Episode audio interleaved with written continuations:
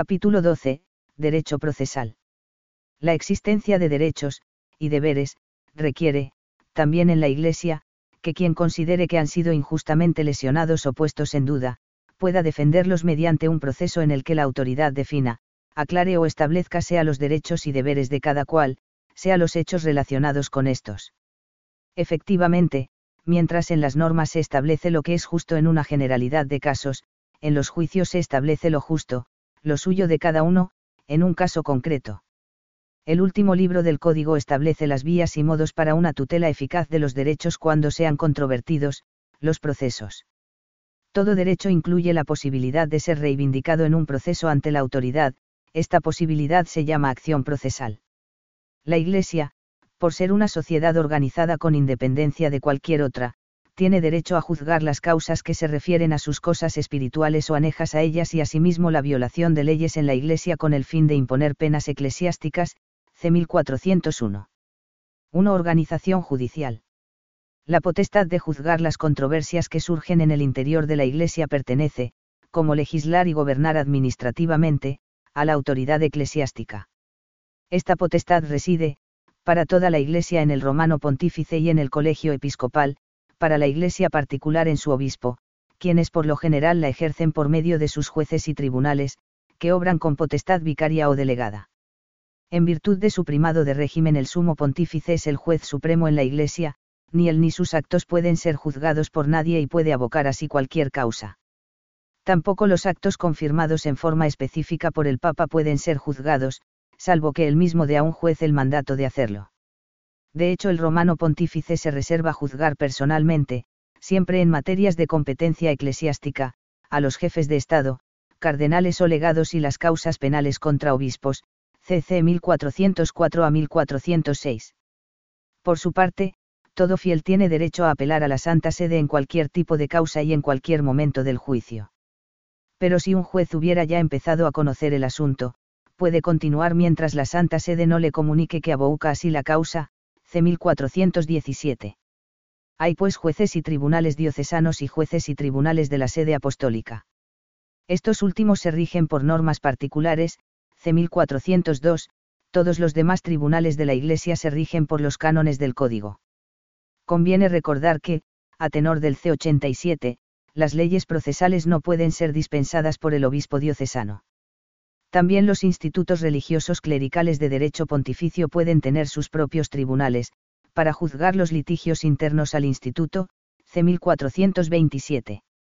Los tribunales ordinarios de la sede apostólica son el Tribunal de la Rota Romana y el Tribunal Supremo de la Signatura Apostólica. Por medio de ellos el romano pontífice juzga ordinariamente las causas a él deferidas. La Rota Romana es el tribunal por medio del cual el sumo pontífice recibe las apelaciones de los fieles. Además, a la rota están reservadas las causas, no penales, contra un obispo y aquellas en las que es parte una persona, física o jurídica, que no tenga superior por debajo del romano pontífice, las diócesis y demás circunscripciones mayores, los institutos de vida consagrada de derecho pontificio y sus moderadores supremos, los prelados, abades primados, etc., juzga asimismo aquellas causas que el Papa haya abacado o así y le quiera encargar, cc 1405, 3 y 1444. La asignatura apostólica es el Tribunal Supremo de la Iglesia que recibe los recursos contra las decisiones de la rota, juzga algunas causas contra los auditores rotales, decide los contenciosos administrativos y los conflictos de competencia entre tribunales que no tengan un tribunal de apelación común y entre dicasterios de la curia romana. Además desempeña funciones de vigilancia y control sobre los tribunales inferiores. En cada diócesis el obispo es el juez de todas las causas no reservadas a la Santa Sede. Las puede juzgar personalmente o por otros. En efecto, el obispo diocesano debe nombrar un vicario judicial u oficial el cual constituye con el obispo un único tribunal. Puede asimismo nombrar otros vicarios judiciales adjuntos o viceoficiales que ayuden al vicario judicial, todos ellos deben ser sacerdotes, de buena fama y al menos licenciados en derecho canónico, CC 1420 a 1422. Como hay causas que tienen que ser juzgadas por un tribunal de tres o cinco jueces, C 1425, el obispo debe nombrar también un número suficiente de jueces diocesanos. Estos pueden ser clérigos o laicos, pero en un colegio de jueces solo uno de los miembros puede ser laico, los demás deben ser clérigos. Siempre que sea posible las causas matrimoniales deben ser juzgadas por un colegio de tres jueces. Solo quien es juez tiene potestad para juzgar, pero para instruir una causa, el juez o el presidente del tribunal puede nombrar a un auditor entre las personas aprobadas por el obispo para ese encargo. El auditor recoge las pruebas y las transmite al juez que decide la causa, C. 1428.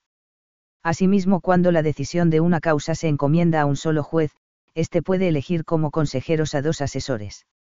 Los auditores y los asesores pueden ser clérigos o laicos de probada rectitud, C. 1424. Cuando la causa es juzgada por un tribunal colegial, este debe ser presidido, a ser posible, por el vicario judicial, oficial, o por un vicario judicial adjunto, viceoficial. El colegio decide por mayoría absoluta de votos. El presidente del colegio designa entre los miembros un ponente o relator, quien redacta la sentencia. En cada tribunal debe haber también un promotor de justicia, que debe intervenir como parte en todo proceso en que esté por medio el bien público y en las causas penales, C. 1430. Su papel es semejante al del Ministerio Fiscal en los procesos civiles. En las causas sobre la nulidad de la ordenación o sobre nulidad o disolución del matrimonio, debe siempre nombrarse un defensor del vínculo, para que presente todos los argumentos razonables contra la nulidad o la disolución, C. 1432 tanto el promotor de justicia como el defensor de vínculo son partes en el proceso, con todos los derechos y deberes, pueden ser clérigos o laicos y son nombrados por el obispo diocesano, para todas las causas o para alguna en particular.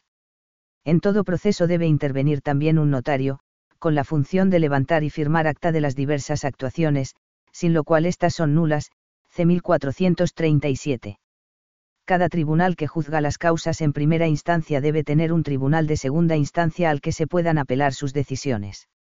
La regla general es que del tribunal diocesano se apela al tribunal de la archidiócesis, el del metropolitano, y que del tribunal de la archidiócesis, cuando juzga en primera instancia, se apela en segunda al tribunal diocesano que el arzobispo haya elegido previamente, con la aprobación de la sede apostólica, C1438 varios obispos diocesanos pueden acordar erigir un solo tribunal interdiocesano para sus diócesis, con la aprobación de la Santa Sede, C. 1423. Asimismo, la conferencia episcopal puede constituir uno o más tribunales de segunda instancia para su territorio, con aprobación de la Santa Sede. 2. El proceso. Como dijimos, cuando alguien considera un derecho suyo ha sido desconocido o violado por otro, el instrumento o medio para reivindicarlo es el proceso o juicio es la serie de actos de los contendientes ante el juez o tribunal, a fin de obtener de él una decisión vinculante que establezca lo que es justo. Es una lid reglamentada por el derecho y dirigida por la autoridad judicial, dirigida a establecer la verdad de los hechos y sus consecuencias jurídicas. Los actos que integran el proceso están ordenados de manera que cada uno debe ser realizado en el debido momento, en la fase correspondiente, completada la cual se abre la sucesiva. Un esquema esencial del proceso comprende las siguientes fases, introducción, instrucción, discusión y decisión. Hay varios tipos de procesos según el modo en que se desarrollan y la materia a que se refieren, ordinario o especial, escrito oral, matrimonial, penal, administrativo, etc. En el código se reglamentan las diversas fases del proceso ordinario y luego se establecen las particularidades de los distintos procesos especiales. Entre estos, el más importante es el de nulidad matrimonial, al que por este motivo haremos referencias más detalladas. A. Las partes. Por definición en todo proceso debe haber por lo menos dos partes contendientes, una que reclama la intervención de la justicia porque se considera víctima de una situación injusta, es la parte actora o actor, y otra contra la que el actor se dirige, parte demandada o demandado. Esta dualidad de partes opuestas expresa el principio que se llama contencioso o contradictorio. Sin dos partes contrapuestas no existe verdadero proceso, habrá la que se llama jurisdicción voluntaria. Las partes pueden ser una o más personas físicas o jurídicas, que reciben a veces otros nombres según el tipo de causa, recurrente, recurrido, resistente, reo, imputado, apelante, denunciante. Otro principio fundamental en derecho procesal es el del equilibrio entre las partes. A entrambas se deben dar las mismas oportunidades de presentar pruebas, hacer peticiones o esgrimir argumentos en favor de su posición. De lo contrario se viola el derecho de defensa. Para ser admitido como parte en un proceso el sujeto, además de ser capaz de derechos y deberes, y de obrar, por sí mismo o por representante, debe poseer un título que lo legitime para actuar en un proceso concreto, como parte activa o pasiva, es decir, debe demostrar que tiene un interés legítimo y digno de protección en el objeto del proceso, por ejemplo, marido y mujer cuando se discute sobre su matrimonio. Este requisito se llama legitimación. Nadie está en principio legitimado para reivindicar los derechos de otro, salvo que sea su representante, nadie puede, por ejemplo, pedir la nulidad del matrimonio de otros, solo la del suyo. Cuando está en juego el interés público está previsto que intervengan el promotor de justicia o el defensor del vínculo, como partes públicas. Las partes pueden o deben, según los casos, ser representadas y defendidas en el juicio por sus procuradores y abogados, que con su pericia técnica pueden ejercer mejor los derechos de la parte que representan. Los patronos, procuradores y abogados, además de poseer la cualificación profesional requerida en cada caso, deben ser aprobados por el obispo diocesano e inscritos en el correspondiente registro del tribunal. Para poder actuar en nombre de alguien tienen que haber recibido el correspondiente mandato y presentarlo al tribunal. El mismo tribunal debe, en lo posible, contar en su plantilla con algunos patronos para que puedan defender a quienes quieran recurrir a sus servicios, CC 1481 a 1490. B. La competencia del tribunal. Para que un juez o tribunal pueda entrar a examinar y decidir una causa, no basta que haya sido regularmente constituido por la autoridad, debe además ser competente, tener un título legal que le permita entender del caso concreto que se le presenta. Por tanto, quien desea iniciar una causa debe dirigirse al tribunal competente, no a uno cualquiera. La competencia o titularidad es distribuida por la ley entre los diferentes tribunales, según varios criterios, la materia, el lugar, el domicilio de las partes, el grado del juicio, primera, segunda o ulterior instancia. En efecto, hemos visto que algunas causas están reservadas al Papa y otras a los tribunales de la sede apostólica, en Italia los tribunales regionales son los únicos competentes en las causas matrimoniales. Se puede, pues, decir que cada posible causa tiene ya previsto uno o más tribunales competentes para tratarla, a veces quien quiere introducir una causa puede elegir entre varios tribunales competentes. Como regla general siempre es competente el tribunal del domicilio o así domicilio de la parte demandada, a tenor del C 1408. Pero en las causas matrimoniales, por ejemplo, es también competente el tribunal del lugar donde se celebró el matrimonio, C. 1673. Por tanto, una de las primeras cosas que debe hacer el juez o tribunal que recibe una demanda, es examinar si es competente. Si se considera competente tiene el deber de juzgar, no puede rehusar, si se considera incompetente no debe juzgar, debe rehusar, de lo contrario puede ser castigado, C. 1457. 3. Desarrollo del proceso hemos dicho que el proceso es una concatenación ordenada de actos, que se suceden según unas reglas precisas que establecen sus fases y pasos. Entre estos rige el principio de preclusión, según el cual solo cuando una fase concluye, puede empezar la siguiente, sin que se pueda volver atrás. Por tanto, las partes deben hacer sus movimientos, o jugadas, en el momento oportuno, en los plazos establecidos, pues de lo contrario el juez no los admitirá. Hay plazos llamados perentorios o fatales porque están fijados por la ley y no pueden prorrogarse, otros plazos se llaman judiciales o convencionales, que por justa causa pueden ser prorrogados por el juez, pero siempre antes de que caduquen, C. 1465. En la medida en que el litigio afecta a bienes privados, el proceso está mayormente en manos de las partes, que pueden libremente hacer o no lo que en cada momento les es permitido o requerido, en una palabra, tienen iniciativa pero en muchas ocasiones el derecho impone al juez actuar de oficio, por propia iniciativa, sobre todo para tutelar el bien público, pero también para evitar que por negligencia o inoperancia de las partes, la causa se prolongue indebidamente o pueda llegarse a una decisión gravemente injusta. En cualquier caso, quien dirige el proceso es el juez, C. 1452. A. La fase introductoria, CC 1501 a 1525. Los primeros actos del proceso tienen como fin establecer claramente los términos del mismo, partes, tribunal y objeto de la contienda. Se inicia con la demanda en la que el interesado o el promotor de justicia presenta al juez su pretensión. En la demanda el actor debe indicar claramente, el juez o tribunal al que se dirige, lo que pide y por qué motivos, objeto del juicio, contra quien se dirige, el demandado, además debe aducir sumariamente los argumentos de hecho y de derecho en los que basa su petición, C. 1504. Una vez recibida la demanda, corresponde al juez admitirla o rechazarla. Lo cual hará examinando en primer lugar, como ya se ha dicho, si la cosa es de su competencia y si el actor está capacitado y legitimado para actuar en el juicio. Después debe examinar también si la demanda es completa y si la petición aparece mínimamente fundada, si tiene, como se dice, fumus boni iuris. Si falta alguno de estos requisitos debe rechazar la demanda o hacer que el actor la corrija. Dado que el rechazo de la demanda equivale a una negativa a su pretensión, el actor puede recurrirlo, C. 1505.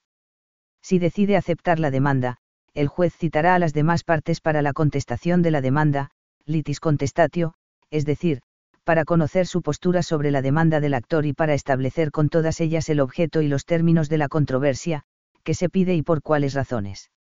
Si el pleito toca al bien público debe citar como parte al promotor de justicia o al defensor del vínculo. Teniendo en cuenta las peticiones y alegaciones de las partes, el juez establece por decreto la duda o cuestiones a que se debe dar respuesta en la sentencia. Por ejemplo, en una causa de nulidad matrimonial la duda será si consta la nulidad del matrimonio por tal o tal motivo. Una vez establecidos, los términos y límites de la controversia no pueden cambiarse, salvo que por causa grave, el juez acceda a la petición de una de las partes después de sopesar las razones de las otras. Esto obedece a motivos de claridad y seguridad, pues quienes intervienen en el proceso deben saber sobre qué se discute y por qué, para poder defender sus intereses. B. Fase instructoria. Las pruebas, CC 1526 a 1586. Contestada la demanda con el decreto del juez que fija sus términos, queda instaurado el proceso que normalmente continuará hasta la sentencia decisoria.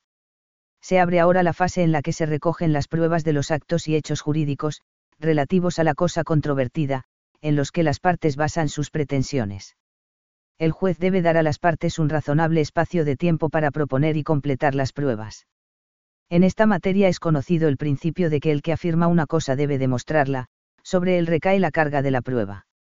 Sin embargo, no hay que demostrar lo que la ley misma presume, ni los hechos admitidos por todas las partes, salvo que el derecho o el juez lo requieran, porque además del interés privado de las partes puede estar en juego el bien público, C. 1526. Las partes pueden proponer o aportar todo tipo de pruebas que sean lícitas y parezcan útiles y pertinentes al objeto de la causa, C. 1527. Los tipos de prueba más comunes son a. Las declaraciones de las partes, CC 1530 a 1538. Si lo considera oportuno, el juez puede interrogar a las partes, y deberá hacerlo si es de público interés o una de ellas lo pide. Puede pedir a la parte que preste juramento. Las partes tienen el deber de responder y decir toda la verdad. El juez hará las preguntas teniendo en cuenta también las cuestiones propuestas por las demás partes. Se llama confesión judicial a la admisión hecha por la parte ante el juez, de un hecho que va contra su propio interés, por ejemplo, si el reo admite que cometió el delito. La confesión tiene como efecto que el hecho en cuestión no tiene que ser probado por la otra parte, con tal que no esté en juego el interés público. B. Los testigos, CC 1547 a 1573. Las partes pueden pedir que sean llamados a declarar quienes conocen hechos referentes a la causa. También el juez puede llamar de oficio a testigos no propuestos por las partes. El CIC establece quiénes pueden ser testigos, quienes no pueden y quienes están exentos del deber de testimoniar, por ejemplo, quien está bajo secreto de oficio, clérigos, médicos. Solo el juez puede interrogar a los testigos, pero la parte que propone un testigo debe señalar los temas sobre los que desea que se le pregunte, las demás partes también pueden sugerir preguntas. De ordinario, los testigos no deben conocer de antemano lo que se les va a preguntar. Tanto las partes como los testigos regularmente citados deben presentarse en la sede del tribunal y responder según verdad ante el juez, pero si rehusan no tienen algún impedimento, el juez puede mandar que sus declaraciones sean recogidas de otra forma legítima, VGR, por el tribunal de su domicilio, por el párroco u otro delegado, por un notario. Las preguntas deben ser breves, adecuadas a la capacidad del interrogado y pertinentes, que no contengan múltiples cuestiones ni sean complicadas, capciosas, sugieran la respuesta o contengan ofensa para alguien. El notario debe estar presente y levantar acta del interrogatorio, incluso sirviéndose de magnetófono, pero transcribiendo inmediatamente la deposición. El acta se debe leer al testigo dándole la posibilidad de añadir o suprimir, corregir o variar lo que estime oportuno, antes de firmarla junto al juez y el notario. Los testimonios serán valorados por el juez teniendo en cuenta, la condición y honestidad del testigo, si habla de lo que presenció o oyó directamente o si expresa sus opiniones, lo que dicen otros o el sentir común, si ha declarado con coherencia y constancia o se demostró titubeante, dubitativo o cambiante. C. La prueba documental, CC 1540 a 1546. En todo proceso pueden servir de prueba los documentos presentados por las partes o pedidos por el juez. Normalmente se trata de escritos, pero pueden ser fotos, registraciones u otros objetos. Los documentos pueden ser públicos o privados. Son públicos los expedidos por un funcionario público, civil o eclesiástico, en el ejercicio de sus funciones y con las formalidades establecidas. Los demás documentos son privados. La diferencia es importante pues lo que consta en documento público se presume cierto. Los documentos se deben presentar al tribunal en original o copia auténtica, para que las demás partes y el juez los puedan examinar. D. Prueba pericial, CC 1574 a 1581. Hay hechos o cosas cuya demostración o explicación necesita el examen y parecer de quienes poseen la ciencia o la técnica y práctica necesarias, para determinar su naturaleza, consistencia y alcance, los peritos. Se debe emplear el auxilio de peritos siempre que la ley o el juez lo establezcan para probar ciertos hechos o conocer su real entidad. Como sucede, por ejemplo, cuando se pide la nulidad de un matrimonio por impotencia o enfermedad mental de uno de los cónyuges, según el C 1680. Los peritos son nombrados por el juez, a propuesta de las partes u oídas las mismas se puede admitir la intervención de peritos privados designados por las partes, así como dictámenes hechos por peritos fuera del proceso. Se deben facilitar al perito las actas de la causa y todos los elementos necesarios para que pueda cumplir su función, el juez debe indicarle las cuestiones concretas sobre las que debe dar su parecer técnico. Cada perito debe redactar su propia pericia, indicando los medios y el método que ha empleado en el examen de las personas o cosas, y sobre todo los argumentos en que basa sus conclusiones el juez debe valorar atentamente las pericias y explicar en la sentencia por qué ha seguido o rechazado las conclusiones de las mismas. E. La inspección judicial, CC 1582 a 1583. Si lo considera oportuno para conocer mejor los hechos, el juez puede examinar directamente algún lugar o cosa, edificio, archivo. De la inspección se levanta acta. F. Las presunciones, CC 1584 a 1586. Presunción es la deducción probable de una cosa incierta a partir de otra cierta. Las presunciones pueden ser muy útiles cuando faltan pruebas ciertas y sobre todo porque hay hechos muy difíciles de probar directamente, sobre todo hechos negativos, por ejemplo, que alguien no está bautizado se puede presumir si no consta en los registros de las parroquias donde ha habitado. Se llaman presunciones de derecho, legales o iuris, a las establecidas por la ley, y presunciones judiciales, hominis, a las formuladas por el juez. La presunción tiene como efecto invertir la carga de la prueba, o sea que quien tiene a su favor una presunción legal no tiene que probar el hecho presunto, por ejemplo, el C 1061, 2 establece que si después de contraer los cónyuges han cohabitado, se presume la consumación, por lo tanto quien la niegue deberá el demostrar la inconsumación. C. Publicación, Conclusión y discusión de la causa, CC 1598 a 1606. Una vez recogidas las pruebas, antes de cerrar la fase probatoria, el juez debe, bajo pena de nulidad, mandar la publicación de las actas, o sea permitir a las partes examinar los autos judiciales. Así, las partes pueden presentar o proponer nuevas pruebas, que a su vez se deben publicar luego. Cuando las partes declaran que no tienen más pruebas que proponer, o dejan pasar el tiempo establecido sin hacerlo o si el juez considera que la causa está suficientemente instruida, se decreta la conclusión de la causa. Tras la cual no se deben admitir nuevas pruebas, salvo por motivos graves o con el consentimiento de las partes. Se pasa entonces a la fase de discusión en la que las partes pueden presentar, dentro del plazo establecido, sus alegatos y observaciones. Normalmente se presentan por escrito y se dan a conocer a las demás partes para que puedan rebatir, el juez puede convocar a las partes para un debate oral. D. La decisión judicial, CC 1607 a 1618. Acabada la discusión toca al juez, o colegio, pronunciar la sentencia. Esta se llama definitiva si decide la cuestión principal establecida en la litis contestatio, es interlocutoria si resuelve una cuestión incidental surgida a lo largo del proceso. El juez, o los jueces, debe basar su decisión únicamente en lo que consta en autos, valorando las pruebas según su conciencia a tenor de la ley. Para conceder lo que pide el demandante debe haber alcanzado certeza moral sobre la existencia de su derecho, si no alcanza esa certeza debe declarar que no consta el derecho del actor. La certeza moral que el juez debe alcanzar, es aquella que excluye toda duda racional y se funda sobre el conjunto de los datos de derecho y de hecho resultantes del proceso, aunque no sea una certeza física.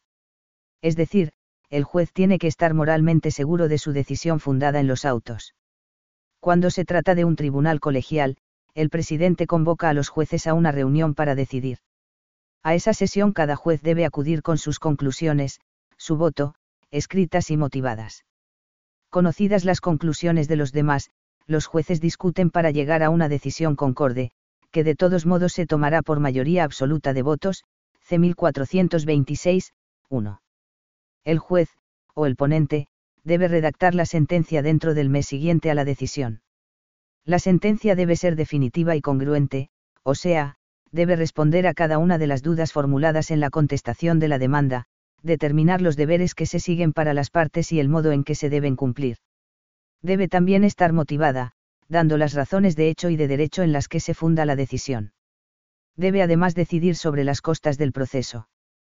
Para que sea eficaz, la sentencia se debe publicar, comunicándola a las partes e indicando los modos en que puede ser impugnada. 4. Impugnación de la sentencia. Las partes tienen diversas posibilidades para impugnar la sentencia, según los motivos por los que la consideren injusta. Estos recursos son, la apelación, la querella de nulidad y la restitutio in integrum. A. La apelación, CC 1628 a 1640. Es el recurso ordinario, en segunda instancia, al Tribunal Superior del que ha emitido la sentencia. La parte que se considere lesionada, tiene derecho a interponer apelación, incluso oralmente, ante el mismo juez que ha emitido la sentencia impugnada, dentro de 15 días útiles desde la publicación. Hay algunas decisiones contra las que no cabe apelación, por ejemplo, las del romano pontífice o de la asignatura apostólica. Durante el proceso de apelación se suspende la ejecución de la sentencia impugnada, pero se pueden tomar medidas cautelares. Una vez interpuesta la apelación el recurrente tiene un mes de tiempo para proseguir la apelación, lo cual se realiza enviando al Tribunal de Segunda Instancia copia de la sentencia impugnada junto a la petición de que sea corregida. El Tribunal Inferior, por su parte, debe enviar al de Segunda Instancia los autos de la causa. La apelación interpuesta por una de las partes vale para las demás, que por tanto deben ser llamadas a intervenir. El juicio de apelación se desenvuelve igual que el de primera instancia, pero la cuestión sobre la que versa solo puede ser si se debe confirmar o reformar la sentencia impugnada, sin que se puedan admitir otras peticiones o motivos de pedir no propuestos en primera instancia, solamente se pueden admitir nuevas pruebas si existe una causa grave o lo consienten todas las partes. En las causas de nulidad de matrimonio, que son la mayoría, se necesitan dos sentencias conformes en favor de la nulidad para que ésta sea ejecutiva, por lo tanto, cuando la sentencia de primera instancia declara la nulidad, hay una especie de apelación automática, el tribunal que emite la primera sentencia afirmativa envía de oficio los autos al tribunal de apelación, aunque ninguna parte apele, C. 1682. Solo después de una segunda decisión pro nullitate pueden las partes contraer de nuevo. A. La cosa juzgada, res judicata. En una causa existe cosa juzgada cuando no es posible ya apelar ulteriormente, sea porque no está permitido o porque las partes renuncian a la apelación o dejan pasar el plazo para hacerlo, o hay dos sentencias conformes sobre el mismo objeto litigioso, por ejemplo, si la sentencia de segunda instancia confirma plenamente la de primera. La res judicata hace derecho entre las partes y es inmediatamente ejecutable, la causa no puede ser juzgada de nuevo en virtud del principio ne bis in aidem, no se puede juzgar dos veces sobre lo mismo. Pero también en esto hay excepciones, pues las causas sobre el estado de las personas, clérigo, casado, libre, etc., siempre pueden revisarse si surgen nuevos y graves motivos que antes no se habían tenido en cuenta, C. 1644, y también se da contra la sentencia que pasó a cosa juzgada la restitutio in integrum como veremos. B. La querella de nulidad, CC 1619 a 1627. Otro tipo de recurso contra una sentencia es la querela nullitatis. En este caso lo que se discute no es la decisión de fondo, sino la validez formal de la sentencia por irregularidades en el proceso. Las irregularidades procesales que autorizan a pedir la nulidad de la sentencia, pueden ser vicios de nulidad inseinabal o vicios de nulidad seinabal. Entre los primeros, enumerados en el C1620, se cuentan, que la sentencia haya sido emitida por un juez absolutamente incompetente, sin potestad o coaccionado por violencia o miedo grave, la incapacidad procesal de alguna de las partes, la negación a alguna parte del derecho de defensa, que la sentencia sea totalmente incongruente, que no defina la cuestión litigiosa. Vicios e inavals, C. 1622, son, que haya faltado el número de jueces exigido, que la sentencia no sea motivada, que falten las firmas requeridas, la fecha o lugar de emisión de la sentencia, que la sentencia se base en un acto judicial nulo, no subsanado, que haya sido dictada contra una parte legítimamente ausente por tener impedimento legítimo. La querella de nulidad se interpone, en los plazos establecidos, ante el mismo juez que dictó la sentencia impugnada, el cual podrá decidir el recurso según el proceso oral, el juez puede también retractar o corregir de oficio la sentencia. C. La restitutio in integrum, CC 1645 a 1648. Este recurso se da solamente contra una sentencia que haya pasado a cosa juzgada, cuando consta manifiestamente su injusticia por uno de los motivos taxativamente señalados en el C 1645, 2, sentencia basada totalmente en pruebas que luego se revelan falsas, descubrimiento de documentos que exigen claramente una decisión contraria, engaño doloso de una parte contra la otra, violación manifiesta de una ley no meramente procesal o si la sentencia decide contra otra precedente que había pasado a ser cosa juzgada. La restitutio in integrum debe pedirse dentro de los tres meses de descubrir los motivos en los que se funda. Según el motivo que se invoque se debe pedir al mismo juez que dictó la sentencia impugnada o al de apelación. Si se concede la restitutio el mismo juez debe decidir de nuevo sobre la cuestión de fondo. 5. Ejecución de la sentencia, CC 1650 a 1655. Una vez que la sentencia ha pasado a cosa juzgada y por tanto no cabe apelación, puede ser ejecutada. Corresponde al juez ordenar por decreto la ejecución, en ciertos casos este decreto puede incluirse en la misma sentencia, en otros, el juez debe emitir un decreto ad hoc. Ejecutar administrativamente una sentencia incumbe al obispo de la diócesis en que fue emitida la sentencia de primera instancia, quien lo hará por sí mismo o por otro. Pero si rehúsa la ejecución o se muestra negligente, entonces la autoridad llamada a ejecutar la sentencia es el obispo del tribunal de apelación. Si la sentencia establece que una cosa pertenece al actor, la cosa debe serle entregada inmediatamente. Si en cambio determina que el demandado debe cumplir cierto deber, el ejecutor establece un plazo para el cumplimiento. 6. El proceso contencioso oral. Es un proceso ordinario pero más simple y expeditivo, ya que una vez establecidos en la forma habitual los términos de la controversia, o sea el objeto y los motivos de pedir, las otras fases se desarrollan en audiencia ante el juez. En la audiencia las partes presentan oralmente sus peticiones y argumentos, se recogen las pruebas, interrogatorios de las partes, testigos, peritos, presentación de documentos, etc., se hace el debate oral. Tras lo cual, el juez, a solas, decide la causa y comunica a las partes su veredicto, pero luego debe redactar la sentencia con las debidas motivaciones. El proceso contencioso oral se realiza en primera instancia ante un solo juez, puede seguirse en todas las causas que la ley no excluya, a menos que una parte pida que se siga el proceso ordinario escrito. Están excluidas por ley las causas matrimoniales y las que exigen un colegio de jueces en primera instancia. 7. Los procesos especiales. Son aquellos que en ciertos aspectos se apartan del esquema del proceso contencioso ordinario, los más importantes son los matrimoniales, sobre todo de nulidad, de separación, o de disolución del vínculo. Estas causas no son meramente privadas, está en juego el bien público, por lo tanto debe intervenir siempre el defensor del vínculo. A. el proceso de nulidad del matrimonio tiene por objeto declarar si consta o no la nulidad del vínculo, no anular el matrimonio como a veces se dice, pues el matrimonio válido no puede ser anulado por nadie, y si es rato y consumado tampoco puede ser disuelto. Se trata, pues, de examinar si, por los motivos alegados por el actor, el matrimonio resultó nulo desde el principio, el vínculo entre las partes era en realidad aparente. Entre las particularidades de este proceso, se puede señalar que solo las partes están legitimadas para impugnar su matrimonio, y también el promotor de justicia cuando la nulidad sea divulgado, C. 1674. Después de la muerte de uno de los cónyuges el matrimonio no puede en principio ser impugnado, C. 1675. En la fórmula de las dudas, a las que debe responder la sentencia, no basta preguntar si consta la nulidad, hay que indicar el capítulo o capítulos de nulidad, es decir, el motivo o los motivos concretos en base a los cuales se pide la nulidad, por ejemplo, porque una de las partes estaba ya casada con otro, o porque era incapaz, o porque simuló.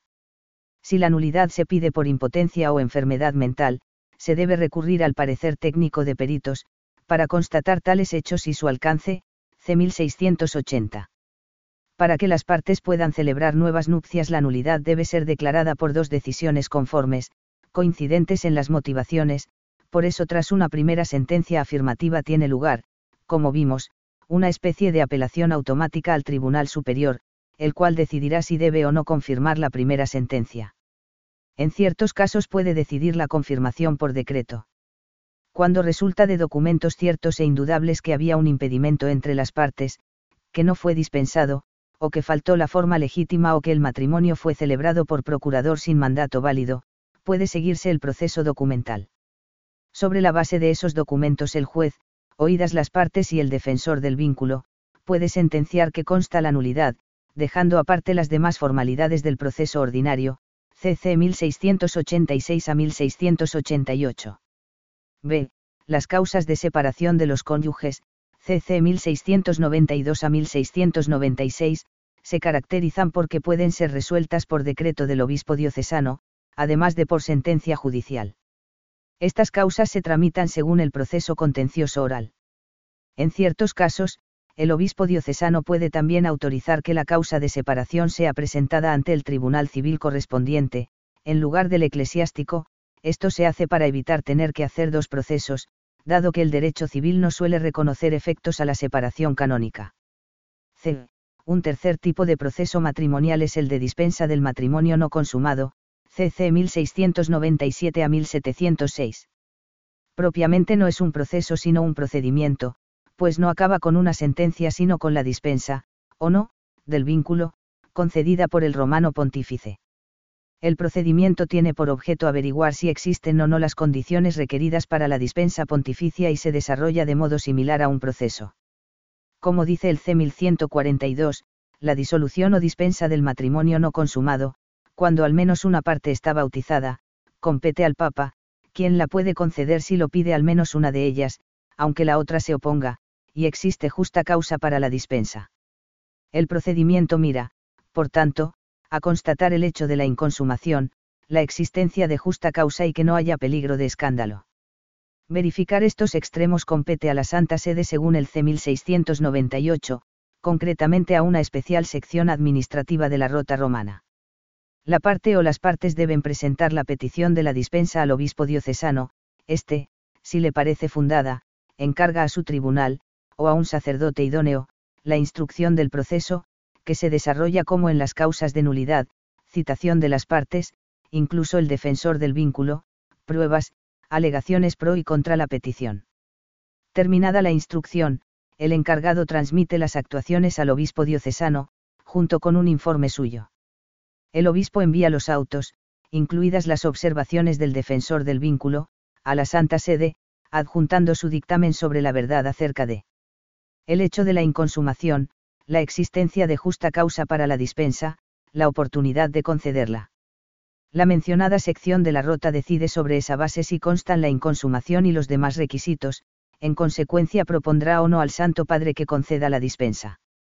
D todavía en campo matrimonial existe el proceso de muerte presunta del cónyuge, C. 1707, para declarar la muerte del cónyuge desaparecido, caso que esa no conste en documento auténtico, civil o eclesiástico. El cónyuge superstite no puede considerarse libre hasta que la muerte presunta del otro no haya sido declarada por el obispo diocesano. Este la declara solamente tras una investigación prudente que lo conduzca a la certeza moral del fallecimiento, en base a testimonios, opinión común u otros indicios. La sola ausencia del cónyuge, aunque sea prolongada, no es suficiente. El otro proceso especial es el que tiene por objeto la declaración de nulidad de la Sagrada Ordenación, CC 1708 a 1712. También aquí, como en el matrimonio, se trata de un juicio declarativo, no se trata de conceder la nulidad, sino de comprobar si la ordenación fue nula desde el principio por algún motivo concreto. La competencia para tratar estas causas corresponde igualmente a la sección administrativa de la Rota Romana, la cual puede sin embargo encargar la causa, en cada caso, a otro tribunal de su elección el derecho de impugnar la validez de la ordenación corresponde solamente al clérigo interesado, a su ordinario propio o al de la diócesis en la que fue ordenado. El proceso se desarrolla en principio según el rito ordinario, pero, como en las causas matrimoniales, debe intervenir siempre el defensor del vínculo, y solo cuando haya dos decisiones conformes sobre la nulidad cesan los derechos y deberes propios del Estado clerical. 8. Los procesos penales, CC 1717 a 1731. Son los que miran a establecer la comisión de delitos, la responsabilidad del reo y a imponer las penas correspondientes. Entre las especialidades que presentan estos procesos resalta la investigación previa. El ordinario que recibe noticia verosímil de la comisión de un delito debe, en primer lugar, indagar, por sí o por otro, los hechos con prudencia, procurando que no se ponga en peligro la buena fama de nadie.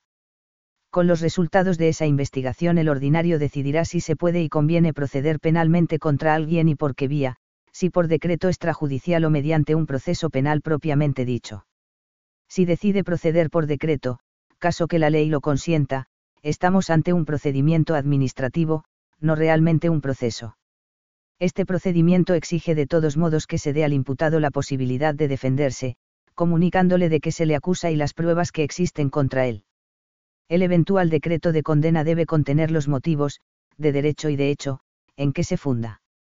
Si, en cambio, el ordinario estima que se debe promover un proceso penal, enviará los resultados de la investigación previa al promotor de justicia, que es como el fiscal, para que formule acusación ante el juez. El proceso penal sigue las fases del juicio ordinario, con las siguientes especialidades. Siempre debe asistir al imputado un abogado, si él no se lo procura, el juez le nombrará uno. Durante el proceso, el ordinario, oído el parecer del promotor de justicia, el juez puede imponer preventivamente al acusado las prohibiciones y preceptos que estime convenientes para evitar escándalos y asegurar la buena marcha del juicio. En la discusión de la causa el imputado tiene siempre el derecho de intervenir por último, personalmente o a través de su abogado. Como el ser procesado penalmente pone en tela de juicio la fama del acusado, si éste se considera inocente, tiene derecho a que se llegue hasta el final, para poder obtener una sentencia absolutoria que afirme claramente su inocencia. La víctima del delito tiene por su parte derecho a constituirse como parte y pedir resarcimiento de daños. También el imputado, si es declarado inocente, tiene derecho a pedir indemnización a tenor del C-128. 9. La justicia administrativa, CC 1732 a 1739 los procedimientos contra los actos de la autoridad eclesiástica, que se consideren lesivos de los propios derechos, no siguen la vía ordinaria, sino la vía administrativa. En efecto, la que genéricamente se llama, administración, goza de ciertas prerrogativas, y también tiene especiales deberes, por el hecho de que en principio representa y actúa en favor del bien público y su actividad se presume correcta e imparcial. En consecuencia, como dice el C 1400, 2, los recursos contra un acto administrativo deben presentarse ante el superior jerárquico de quien dictó el acto impugnado o ante el tribunal administrativo correspondiente, no ante el tribunal ordinario.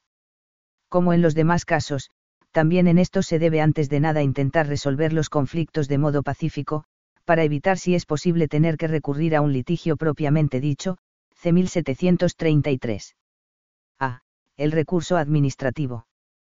Por lo dicho antes, quien se considere lesionado por un acto administrativo debe pedir razonadamente, en el plazo de 10 días, al mismo órgano que dictó el acto, que lo revoque o lo modifique. De esta manera el autor del acto tiene la oportunidad de revisarlo antes de que se recurra contra él. Para ello tiene 30 días de plazo, si pasado este término no responde, su silencio se entiende como rechazo de la petición, CFC 57. Solo tras el resultado negativo de esta petición de revisión, puede el interesado recurrir al superior jerárquico del autor del acto, para lo cual dispone de 15 días útiles a partir de la respuesta negativa. Este recurso administrativo jerárquico se puede presentar ante el mismo órgano que dictó el acto recurrido, quien debe enviar el recurso a su superior con la documentación necesaria. El superior competente para recibir el recurso es el de la autoridad que emanó el acto impugnado.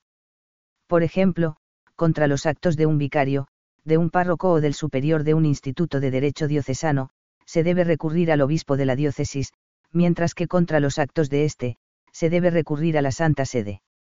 Son susceptibles de recurso todos los actos administrativos singulares, decreto, precepto, rescripto, pero no los de carácter normativo general ni los actos judiciales.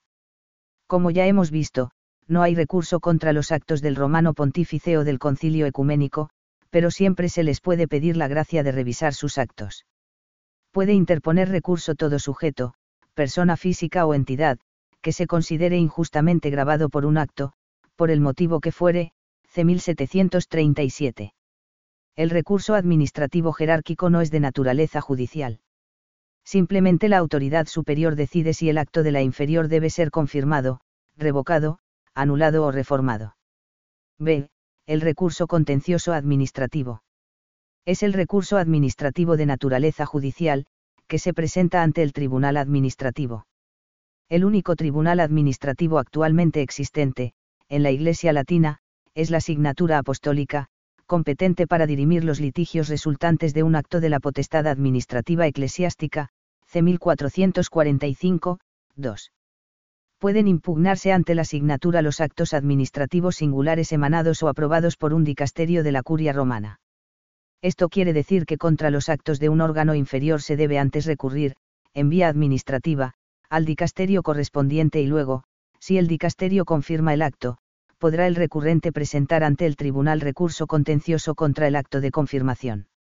No se puede recurrir por cualquier motivo, sino solo cuando se estime que el acto impugnado violó alguna ley en el procedimiento o en la decisión, pero el recurrente puede pedir al tribunal que decida también sobre la reparación de los daños.